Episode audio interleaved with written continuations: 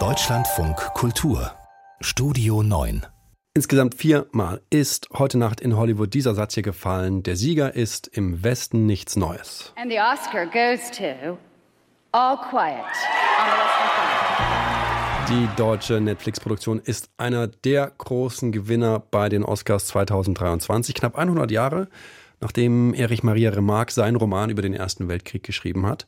Und so viel Bestätigung, vier Oscars, das freut natürlich auch die deutsche Filmwelt.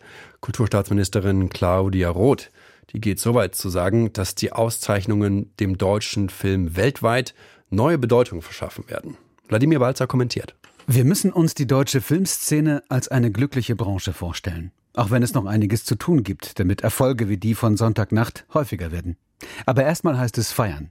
Denn das, was da in Hollywood vergeben wurde, war nicht nur der wichtigste Filmpreis der Welt, sondern es war gleich viermal der wichtigste Filmpreis der Welt. Ja, es waren vielleicht nicht die wichtigsten Kategorien, aber Oscar ist Oscar.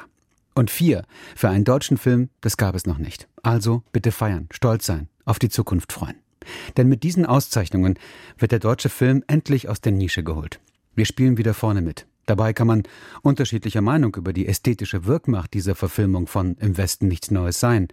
Es geht ihr aber weniger um künstlerische als um Fragen der Kulturwirtschaft. Denn, und das ist bemerkenswert, diese 20 Millionen Dollar Produktion ist ohne einen einzigen Cent Fördergeld ausgekommen. Das hängt unter anderem damit zusammen, dass die Dreharbeiten überwiegend in Tschechien stattfanden und in Deutschland nur die Vor- und Nacharbeit.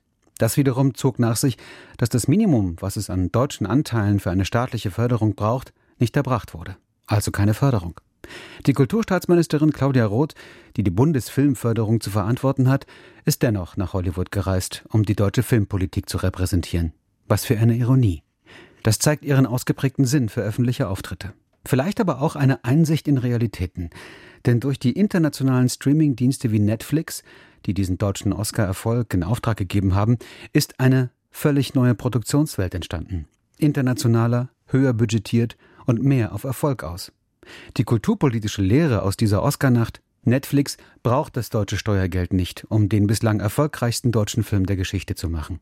Das heißt aber nicht, dass es keine Filmförderung in Deutschland braucht. Ganz im Gegenteil. Sie muss sich einfach nur mehr konzentrieren. Das ist ja auch die Idee der Reformpläne aus dem Hause Claudia Roth. Weniger Filme, stärker fördern. Die regionalen Länderförderungen zu mehr Pragmatismus anhalten und den Fördertourismus unterbinden, bei dem Filmproduktionen wie ein Track durchs Land ziehen, um überall noch Gelder mitzunehmen.